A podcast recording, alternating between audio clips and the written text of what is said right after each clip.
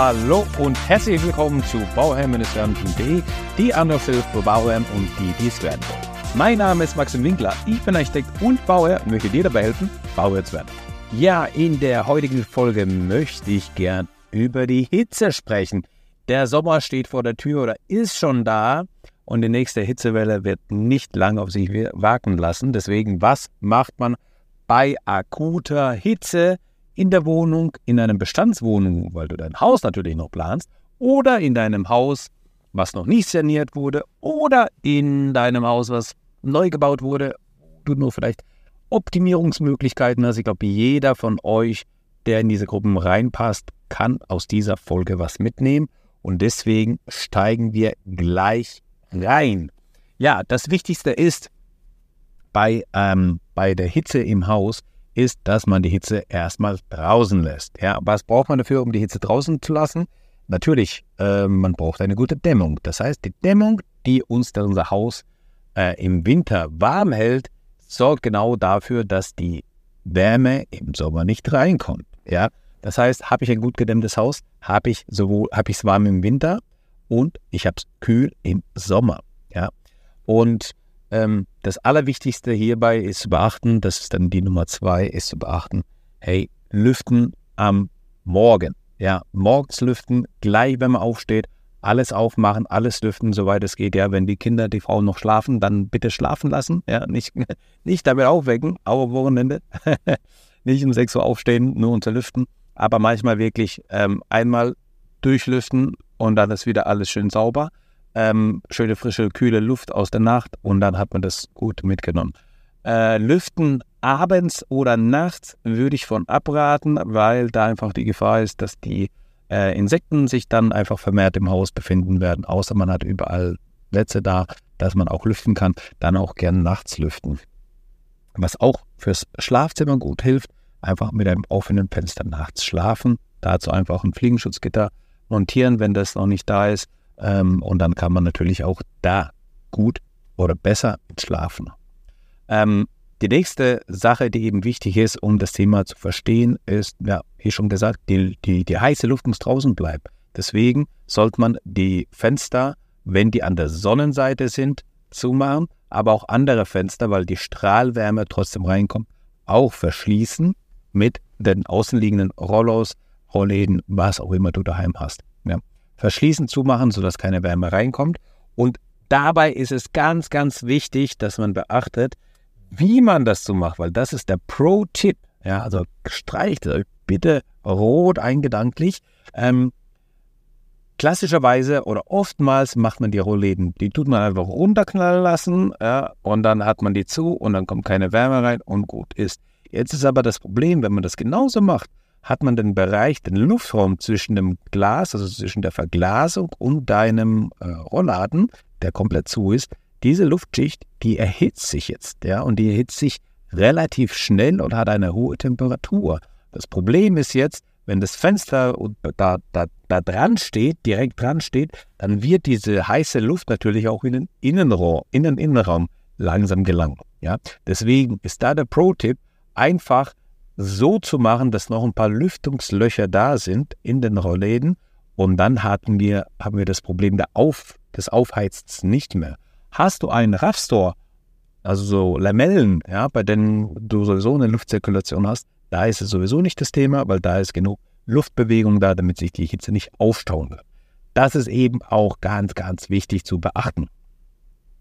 Ein weiterer Punkt ist natürlich auch, dass man weiß, dass man ähm, das Richtige zumacht. Also ich habe ich hab ja eine, ähm, einen Sonnenschutz, der ist außen liegend, also mein Sonnenschutz ist immer außen liegend und ich habe innen liegend einen ähm, Verdunklungs-, also ein, ein, ein, ähm, ein, ein Hitten, Entschuldigung, jetzt war ich falsch.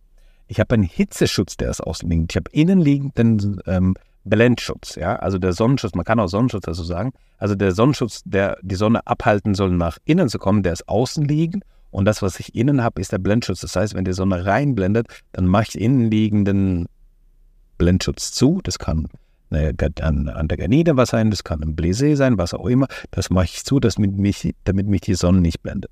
Ähm, habe ich aber eine, ähm, also wichtig ist ja, die Sonne draußen zu lassen. Deswegen nichts verwechseln, dass man äh, vielleicht, oh, die Sonne strahlt gerade rein, ah, ich brauche Schatten, deswegen mache ich innen ähm, was zu. Dann heizt sich trotzdem der Innenraum auf, weil das Fenster natürlich die Energie ins Innere ablässt. So. Ähm, was wäre der nächste Punkt? Der nächste Punkt, den man natürlich anwenden kann, wenn man merkt, hey, man kommt gar nicht mehr klar, dann gibt es auch die Möglichkeit, Sonnenschutzfolien anzubringen an die Fenster. Ähm, ist aber mit Aufwand verbunden und deswegen eigentlich keine richtige ähm, Sache, die man jetzt bei akuten Maßnahmen machen kann. Das richtige Lüften habe ich schon angesprochen und zu dem richtigen Lüften zählt es vielleicht auch dazu, dass wenn man jetzt frisch geduscht hat oder einfach mal äh, wirklich merkt, hey, ich bräuchte eine Klimaanlage, aber ich habe halt keine. Ich brauche, ich habe eine gute Maßnahme. Was eben auch hilft, ist die Verdunstungskälte. Und die Verdunstungskälte, ja, dann habe ich einfach ein, ein Tuch oder ein Lacken oder ein Handtuch, ähm, was ich mir nass mache und dann einfach aufhänge und diese, diese Verdunstungskälte, die dann einfach entsteht, die sorgt dafür, dass sich das einfach ein bisschen abkühlt.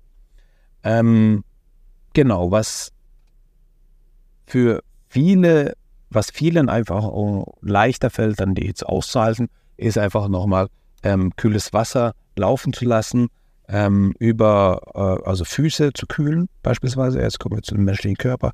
Die, Füße, die, die Füße zu kühlen und auch die, ähm, die Pulsader sozusagen. Also einfach mal da kaltes Wasser drüber laufen lassen oder in kaltes Wasser reintunken für eine gewisse Zeit, weil da die Blutzirkulation ist und dann hat man damit eine Kühlung. Ähm, viel trinken natürlich, das ist dann noch das, das andere ähm, äh, Thema und natürlich auch kalt duschen ähm, ist genau das Thema, was man eben hat. Dann die elektrischen Geräte, das, was man nicht braucht, mit dem Schalter ausschalten damit es keine internen ähm, Sachen gibt, wo nochmal Hitze produziert wird. Und ähm, natürlich, was eben auch nochmal ein wichtiges Thema ist, vielleicht brauche ich dann doch eine Klimaanlage. Und dann, oh nein, eine Klimaanlage, Umwelt und so weiter, du kannst doch nicht kühl.